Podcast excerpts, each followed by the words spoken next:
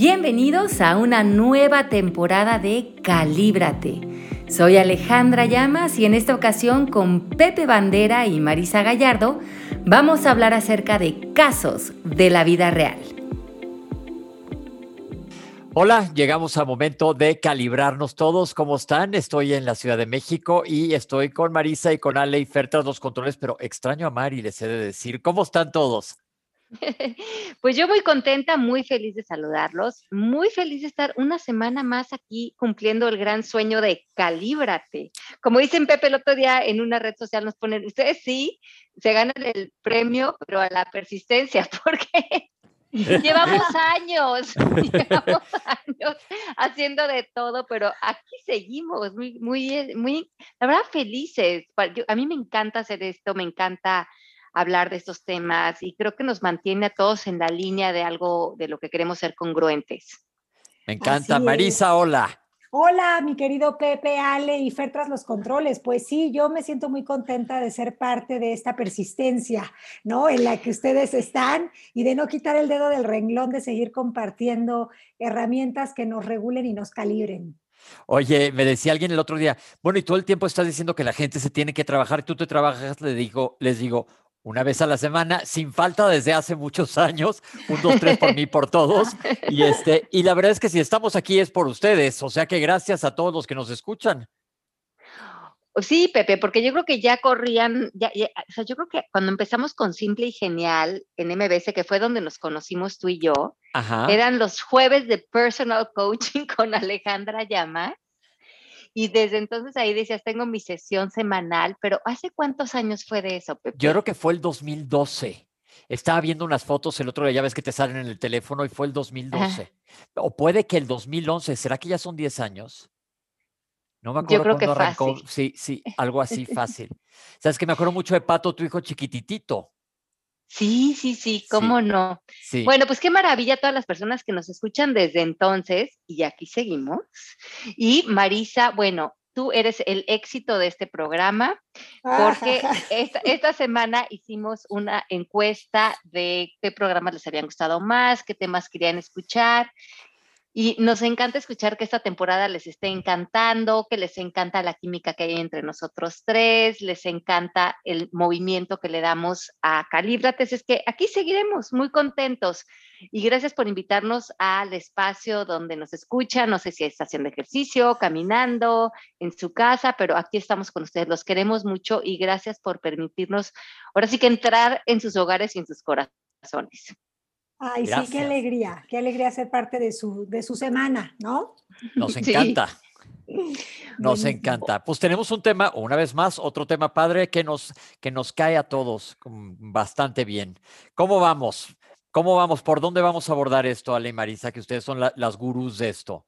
Bueno, vamos a hablar acerca de las famosas heridas de la infancia. Me parece muy importante para, presentar este tema, que sepan que nosotros a través del Instituto del Proceso MMK neutralizamos mucho nuestro lenguaje, como hemos hablado en muchos de los podcasts anteriores. Cuando nosotros tenemos vivencias en el pasado y que no las queremos ni minimizar ni quitarle responsabilidad a eh, de, que en su momento hayan sido experiencias dolorosas, no queremos maquillar nada, pero sí creemos que es muy importante que en el futuro, o más bien en el presente, decidas cuál, cuál es la narrativa con la que te estás relacionando con el pasado, porque justamente el futuro va a proyectarse con lo que decidas eh, que, que, viviste o que eres o tu experiencia. Tu experiencia y cómo la narras se vuelve tu identidad, se entreteje con tu identidad. Para cambiar el presente, para proyectar un futuro libre del pasado, es importante regresar a esas vivencias, limpiarles el lenguaje, salirnos de las heridas de la infancia y ver si realmente podemos eliminar la palabra herida y verlas como hechos. Eso te va a poner en un espacio de separación de la vivencia, te va a traer oxígeno, va, va a hacer que decidas o, puedas percibirte fuera de lo que hayas vivido y encuentres una libertad para sanar. Y esto me parece fundamental. Y es muy importante que entremos a este tema reconociendo que hay muchas palabras que traemos a la mesa, como estas son la de las heridas, sin ver lo que nos condiciona emocionalmente una palabra como esta, lo que condiciona nuestro pasado y lo que nos reprime eh, en nuestro estado de conciencia y la baja frecuencia que tiene una palabra como esta que no cuestionamos y que es con la que decidimos cargar, eh, no nada más energéticamente, sino como estado de conciencia, como decía, y eh, que nos define a nivel de identidad. ¿Qué piensan de esto? Bueno, a mí me parece muy interesante eh, que entendamos que la salud o poder sanar todo esto implica hacer un cambio en el lenguaje, ¿no? Creo que no nos damos cuenta del poder que tiene el lenguaje hasta que empezamos a utilizarlo y darnos cuenta que cada palabra que decimos con emoción emite una vibración, ¿no? Y que o bien nos estaciona o bien nos lleva a un lugar en donde vivimos desde un espacio de conciencia y de libertad, que eso es lo que queremos proponerles básicamente con este programa. Em, lo, que, lo que tengo entendido con respecto a las heridas de la infancia es que son lo que se conoce como miedo a la traición, que sería como una de las supuestas heridas. Y voy a decir supuestas porque creo que en realidad, si cambiamos el lenguaje, esto deja de ser una herida, como bien decías tú, Ale, para convertirse en eh, pues una experiencia más de vida que nos ha generado recursos, herramientas, capacidades y habilidades, si así estamos dispuestos a verlo, ¿no? Entonces, parece ser que las, las supuestas heridas de la infancia son el miedo a la traición, el miedo al rechazo, el miedo a la humillación, el miedo a la injusticia y el miedo al abandono. Todas estas palabras, como bien decía Ale Llamas, son palabras que nosotros cuando hacemos el proceso MMK neutralizamos. ¿Por qué? Porque en automático nos sientan en una silla de víctima, lo que quiere decir que ah, nos hacen creer que alguien tuvo el poder de quitarnos nuestro poder. Entonces, por supuesto que a lo mejor en la infancia uno lo interpreta como herida o, como, o, con esta palabra de abandono e injusticia, pero es nuestra responsabilidad conforme vayamos creciendo ir tomando conciencia del poder que nosotros tenemos en nuestra vida a partir del lenguaje que usamos y de la interpretación que hacemos. No sé, Pepe y Ale, ¿cómo ven esto?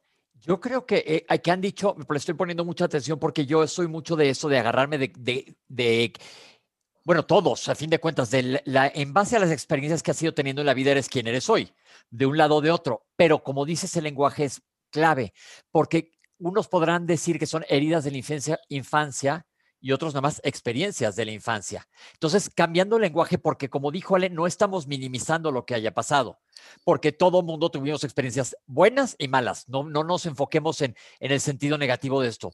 Y somos producto de ellas. Pero en este momento en la vida en donde estamos, si estamos escuchando esto ahorita, todos los que están allá afuera y con nosotros, es porque queremos tomar riendas.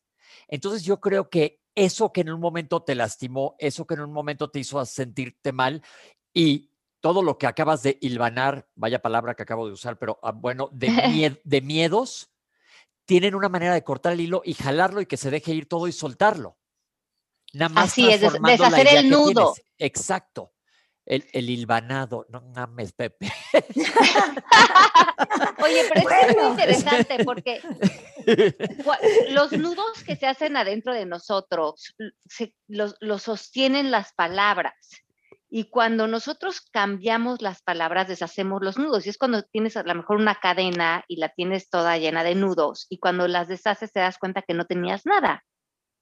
Y eso pasa mucho cuando vas deshaciendo estas experiencias que anudaste con palabras de muy baja vibración y de alto condicionamiento emocional que aparentemente hablan de la persona que eres hoy.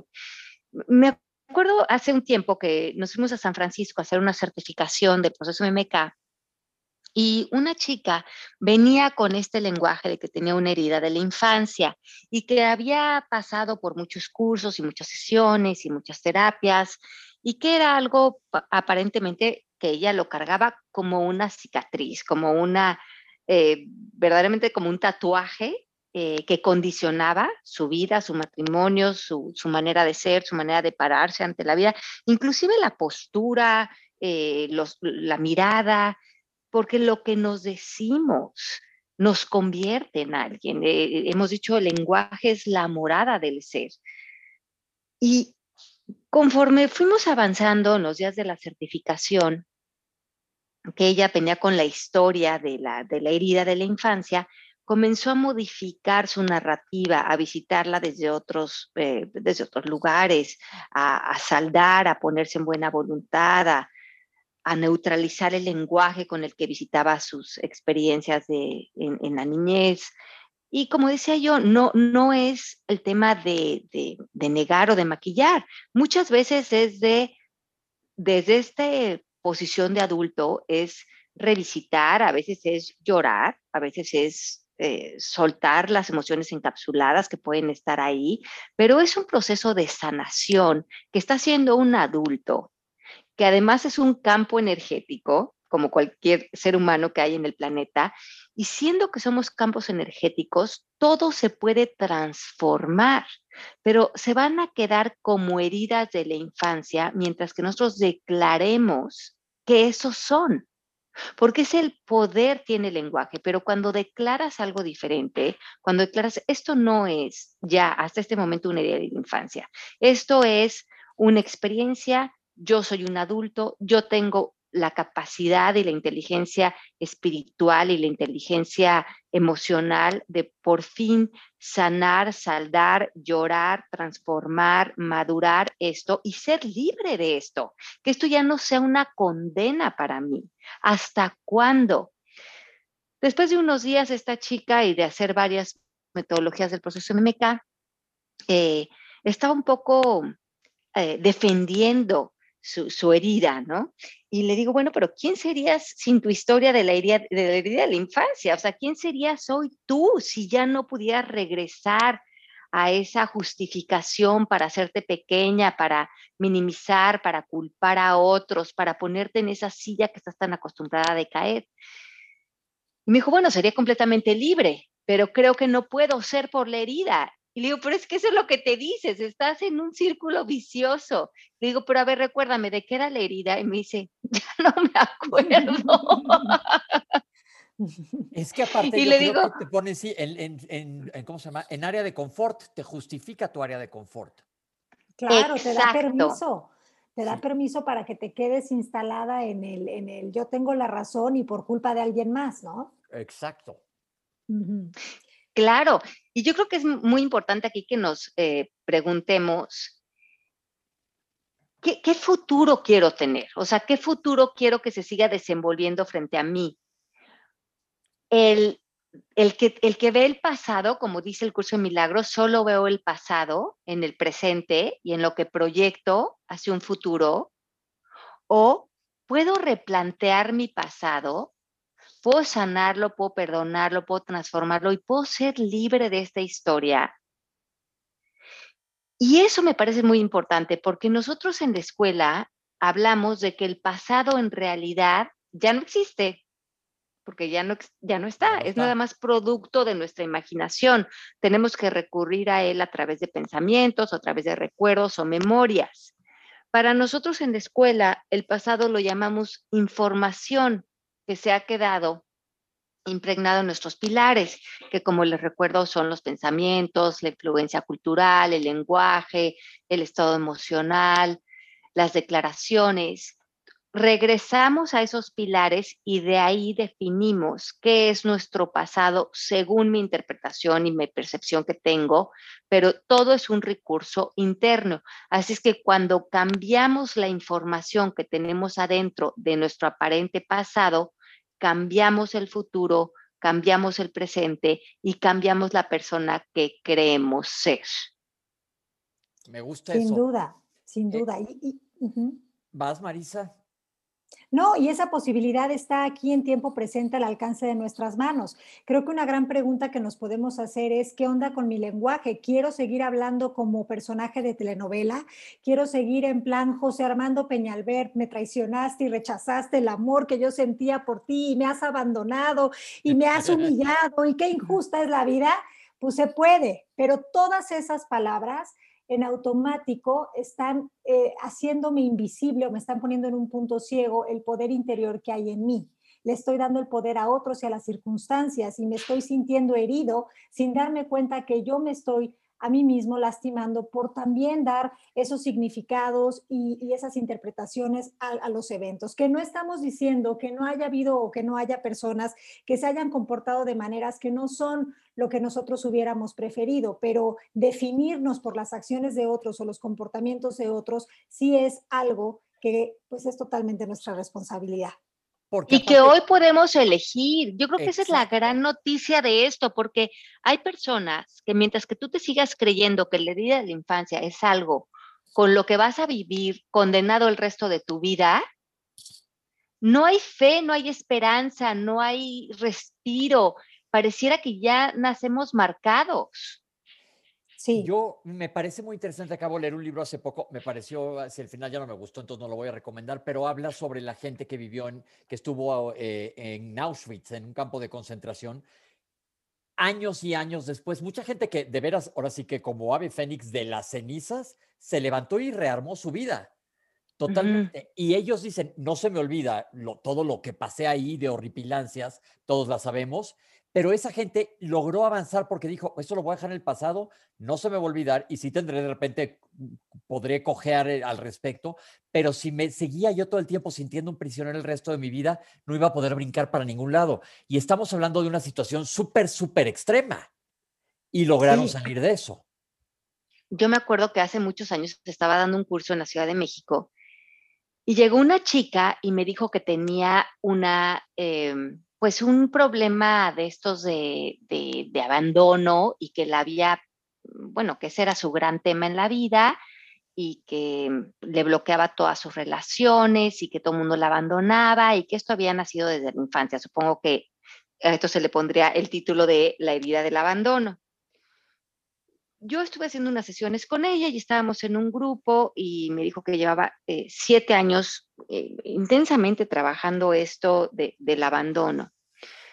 Y eh, empezamos a hacer una sesión y le dije, bueno, explícame un poco cómo nació esta idea de etiquetar una experiencia con esta palabra de abandono. ¿Qué fue exactamente lo que pasó? ¿Cuáles son los hechos? Los hechos sin significado, sin etiquetas, sin palabras. ¿Qué pasó? Y me dijo que mis papás me abandonaron. Y le digo, háblame un poquito más de esto. Y me dijo, lo que sucedió es que cuando nació mi hermano más pequeño, él tenía eh, algún tipo de, requerimiento de, su salud cuando nació y los papás tuvieron que enfocarse mucho en el hermano chico porque tenía muchas necesidades eh, para salir adelante en su salud y con su independencia. Y dice ella que ella a partir de ese momento, pues empezó a desarrollar esta, e, esta necesidad de los papás y se sintió abandonada el resto de su infancia y después, más adelante, se casó con un señor y el señor un día le dijo, me retiro y ella pues otra vez fue abandonada por un señor y eh, pues finalmente ella sentía que esta iba a ser la historia de su vida, que todo mundo la iba a abandonar. Y simplemente le dije, ¿qué tal si simplemente vemos los hechos como son? Mis papás tuvieron un hijo que tenía unas necesidades eh, de ciertas características donde ellos enfocaron mucha de su energía en sacar adelante a mi hermano. Punto. No significa que no me querían, no significa que me abandonaron, no significa que dentro de otra óptica ellos tenían en un momento ciertas necesidades y yo eh, me hicieron a un lado para cubrir esas necesidades, pero no quiere decir que me hayan abandonado.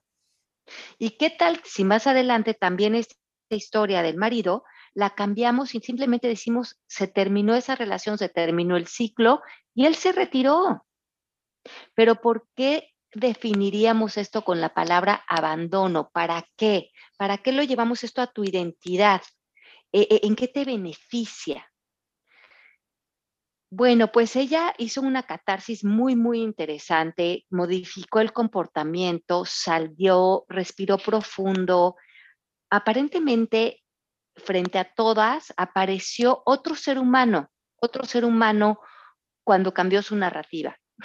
Y lo que fue bien interesante es que en el curso, unos días después, me dice, ya no sé si ya no quiero regresar, si ya no quiero volver a trabajar contigo, porque ¿qué hago con todos los años que he trabajado? creyéndome la historia, repitiéndome el abandono, poniéndole ese título y yo he vivido un sufrimiento profundo. Y si hoy me dices que soy libre de esto, no sé en qué se me ha ido la vida, no sé a qué tanto le he otorgado mi poder. Y eso me pareció tan importante, porque cuando reconocemos que podemos soltar algo, vemos que también no había necesidad muchas veces de inclinarnos a tanto sufrimiento que causan esas palabras, pero como yo bien le dije, mira, la vida es para aprender y estás aquí aprendiendo algo por algo, llegaste a este curso, escuchaste un llamado, escuchaste tu interior, sabrías que había un camino de libertad, lo has encontrado y todos vamos abriendo los ojos ante la vida, no nacemos sabiendo. Y yo me acuerdo, Ale, tú y tuvimos una vez una conversación en Guadalajara hace mucho, ¿te acuerdas? Y yo traía una herida así de la infancia también, que según yo ya la traía más trabajada y tú me dijiste, pues ya suéltala. Y así, así, en ese segundo dije, pues sí, ya, se quedó atrás, ya vámonos, para que, lo que sigue. No, no, no quedarme en esa ventanilla todo el resto de mi vida. Y es nada más, como dicen, los, los seres humanos somos los únicos que tenemos la capacidad de no quedarnos, bueno, de elegir lo que estamos pensando todo el tiempo. Y sabes que, Pepe, que yo creo que, por ejemplo, en ese caso, que tú estabas cargando esto, que ya le vamos a quitar el título herida, le vamos a llamar experiencia, para que tú te liberes, porque eso es lo que, lo que queremos. Sí. Muchas veces lo que la gente piensa o lo que tú puedes pensar en ese momento es, es que si lo suelto, lo perdono. Y yo no creo que esa persona, esa situación o esa experiencia merece mi perdón. Y yo creo que muchas veces las personas cargan las experiencias con palabras dramáticas, con significados, con no perdones, porque creen que esa es la manera de hacer justicia de alguna manera. Ok. Pero no, nos damos cuenta que... ¿Qué pasa pues, factura? Sí, que pasa factura y que la situación, la persona probablemente ya no está o, esa situación ya cambió. Yo qué sé, ya, eh, ya no estamos ahí. Pero yo creo que mucha gente dice, es que sí, perdono esta situación, si perdono a mi papá, si perdono a mi mamá, si perdono a, esto que viví, si perdono... ¿Cómo? Entonces ya que me valga, o sea, que ya no me importe, ¿quién se va a hacer cargo de esa justicia, digamos? Y yo creo que ahí viene el gran atorón, que, que tú lo estés cargando o que yo cargue cuestiones de la infancia no está haciendo justicia a nadie, simplemente está cobrando grandes impuestos interiores. Sí, Sí, porque ahí es cuando viene esta sensación de sentirnos estancados, de que sentimos que las cosas no nos fluyen o no se nos dan, y es por tanta cosa que venimos cargando con esa idea de hacer justicia, ¿no? Este, al no soltarlo, no dejarlo ir, y no nos estamos dando cuenta de que realmente los que se están eh, abandonando o siendo injustos, si usamos esas palabras dramáticas, somos nosotros mismos, ¿no? Porque nos hemos eh, ahora sí que tirado al tobogán de la amargura, ¿no? Y, y pensando que eso va a resolver o que va a hacer que el otro se sienta culpable y, remediar la situación cuando, cuando no es así. Creo que también es importante decir de, que antes de ser niños o adultos somos humanos y que eh, si bien es cierto que tenemos otras palabras para expresar esto. Cuando estamos en la infancia, a veces estamos tan permeados por la programación, por lo que vemos en casa, por lo que escuchamos, que no vemos otras opciones de interpretar lo que estamos viviendo. A veces nos queda en un punto ciego ver que son experiencias, ¿no? ¿Por qué? Porque lo tomamos de forma personal. Pero sí creo que conforme vamos avanzando en este viaje de la vida, pues, eh, o, creciendo en edad, ¿no? Sería interesante empezar a caminar más ligeros, más livianos y, sobre todo hacerle, eh, pues, no sé, tener compasión del niño interior o la niña interior que llevamos dentro y, regresarla a su espacio de darle derecho de piso, derecho de nacimiento, decirle que nada de esas experiencias pueden seguir em, cobrando impuestos ni siendo patrones de conducta en su vida, si ahora estamos dispuestos a ver todo como parte de una evolución y de un trascender. Y sabes que yo creo que muchas de esas experiencias, uno, como ya dijimos, te amarran o te justifican la victimez y estar en el área de confort, pero muchas de ellas a veces vienen cargadas por abajo de culpa. Y a lo mejor tú te estás culpando de la situación que te pasó, yo causé que me pasara eso y la culpa, la culpa es horrible de estarla cargando como el pípila. Y, además, bueno, la culpa es muy adictiva en el estado de conciencia, tanto individual como colectivo, y pues e, e, e, es el alimento mayor del ego. Si, si tienes una situación en la que te puedes culpar y puedes también proyectar culpa a otros, pues para qué dejarlo, si eso realmente el ego es lo que usa para, para arrastrarte un rato cuando necesita alimentarse, ¿no? Y también el cuerpo del dolor, que ya hemos hablado de esto.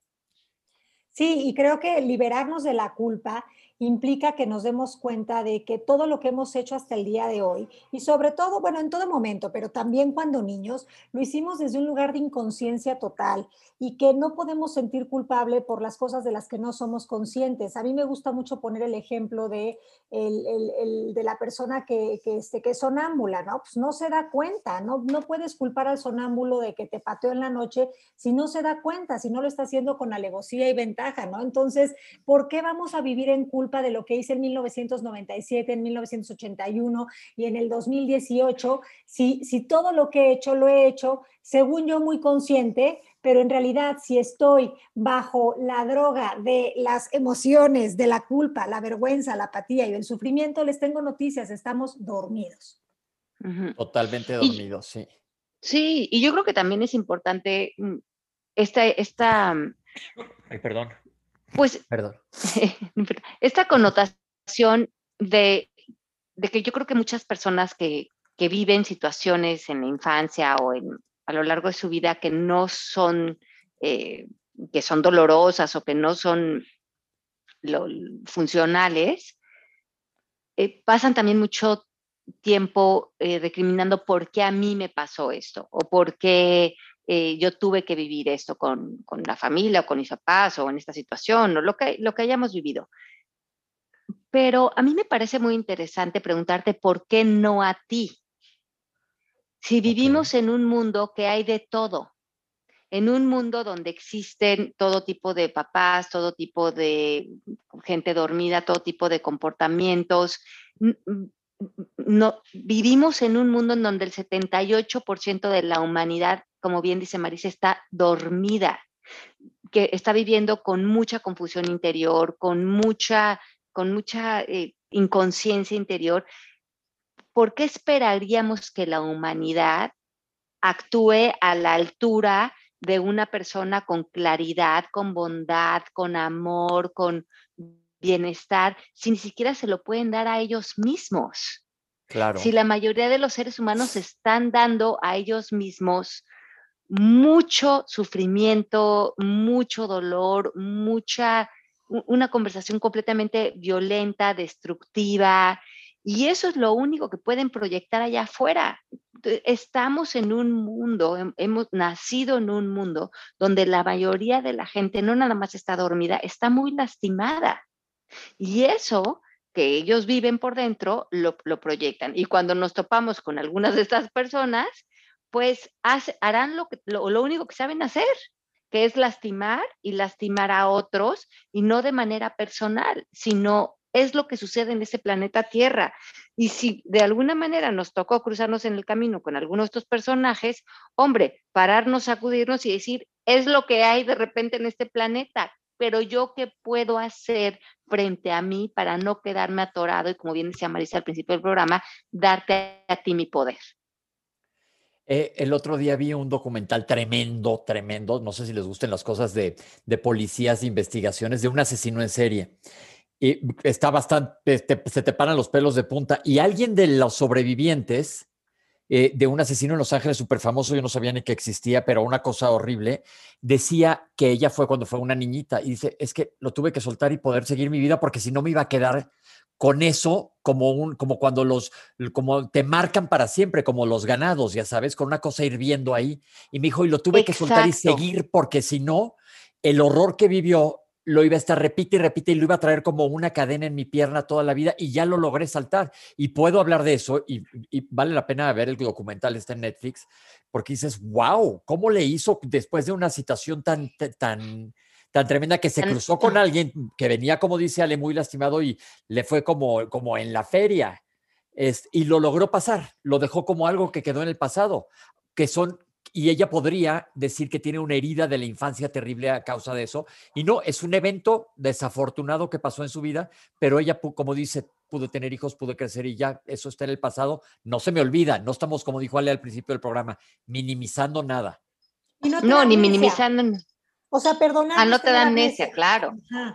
No estás negando ni minimizando, pero estás sanando, que es muy importante. Y, estás trascendiendo, estás tocando tu poder, estás respirando, estás pudiendo vivir más allá de un evento que probablemente tú ni siquiera tuviste responsabilidad de haber vivido.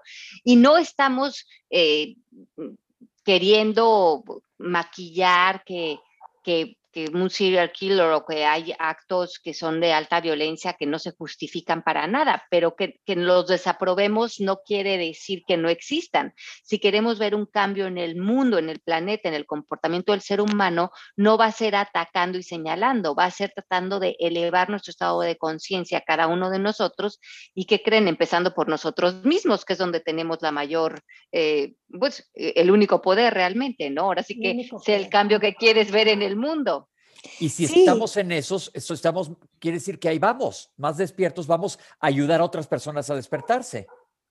Pues mira, más, más, que ayudarlas a inspirar, ¿no? A que, a que eso sea posible. Y creo que eh, pues el regalo está en la compasión, ¿no? En la medida en la que nosotros seamos compasivos con nosotros mismos, con nuestra infancia, con nuestra niñez, con nuestra adolescencia, con nuestro momento actual y con nuestro potencial futuro, eh, podremos vivir en un lugar de más, eh, de más, de más amor, que creo que al final del día es lo que honra nuestra, nuestra esencia. Y muchas veces lo hablamos, Ale y yo, y, y, seguramente lo hemos comentado contigo, Pepe, que tú de repente volteas a ver a tu alrededor y ves personas, pero no ves lo que cada persona está cargando, ¿no? Porque vemos una fachada, pero no sabes lo que cada persona se ha venido contando, ha venido acumulando, ha venido resintiendo, resistiendo, ¿no? Y, y por eso es que creo que la invitación a sanar implica podernos ver más allá de las situaciones o experiencias que hayamos vivido, sino ver como pues esa chispa de, divina o, esa inteligencia infinita o sabiduría interior que está en cada uno de nosotros. Me encanta. Sí, y yo creo que la gran frase aquí es, ¿quién sería sin tu historia? ¿Quién sería sin tu historia de la herida de la infancia? ¿De qué te harías responsable? ¿Cómo sería tu vida hoy? ¿Qué tipo de relaciones tendrías? ¿Qué tipo de lenguaje utilizarías? Eh, ¿Serías mucho más asertivo? ¿Te mirarías a ti mismo con otros ojos? ¿Se evaporaría la culpa hacia ti hacia otros? ¿Podrías aterrizar en el presente? Creo que es tan importante este tema. Y como este tema, las heridas son un concepto más que utilizamos para describir el pasado, que simplemente son conceptos, no son funcionales y son significados sobre significados que le damos a las experiencias que ya ni siquiera están y que eh, no nos damos cuenta que al final de cuentas esto es lo que nos acaba enterrando, porque cada historia que nosotros nos contemos nos aleja de nosotros mismos, de la libertad, del poder, del bienestar y, esa felicidad que está ahí para todos y es muchísimo más sencilla de lo que creemos, pero no cuando estamos enterrados en tantos conceptos. Anímense, anímense. Vitacilina para el alma, pero ahora sí ya se nos acabó el tiempo y Marisa tiene algo que cantarnos, no que contarnos. Ah, sí, les voy a cantar o más bien a, aullar, ¿no? Esta canción pues no, habla, no habla propiamente de, de, las heridas de la infancia como tal, pero sí de la herida, ¿no? Entonces, acompáñenme y de su ronco pecho que salga el acá entre nos, siempre te voy a recordar. Y hoy que a mi lado ya no estás, no tengo más que confesar que ya no puedo soportar, que estoy odiando sin odiar, porque respiro por, la, herida. por la herida. Es la de aquí entre nos. Ajá. Respiro por la herida. Oye, eh, esa canción le encantaba al esposo de mi mamá y de hecho la tengo aquí en mi teléfono porque lo es que te subes al coche y empieza a cantar el teléfono. Es que nunca la había oído. Ay, no, hombre. Ah, es ¿no? Ranchera No. de, de- de Vicente Fernández legendario. Bueno, no sé si de aquí, sí. Vicente, pero, este, pero es una cosa de que respira por la herida. Imagínate cuánto dolor trae. O sea, sí, por la y en herida. lugar de sacar pus, respira por la herida, está cañón. Está cañón. Pues ahí lo tienen, las heridas de la infancia. Sí, ya alejémonos de ese tema que no nos interesa para nada. Vayámonos a la libertad total y cambiemos nuestra, nuestra mente, porque así vamos a ir cambiando nuestra vida. Como dice nuestro querido Joe Dispensa, eh, cambia el hábito de ser tú. Mira, aquí ya la encontré, Ah, Marisa, a ver si la oís. Ah, no, es que no, no la tengo conectada acá. Pero bueno, ahí se las dejamos, escúchenla y gocen, amigos, y nos escuchamos la próxima semana sin, sin respirar por la herida. Los queremos muchísimo. Bye bye, gracias. Bye. Me han dado ganas de gritar, salir corriendo y preguntar qué es lo que ha sido de tu vida. Acá entre nos, siempre te voy a recordar. Y hoy que a mi lado ya no estás, no queda más que confesar que ya no puedo soportar, que estoy odiando sin odiar,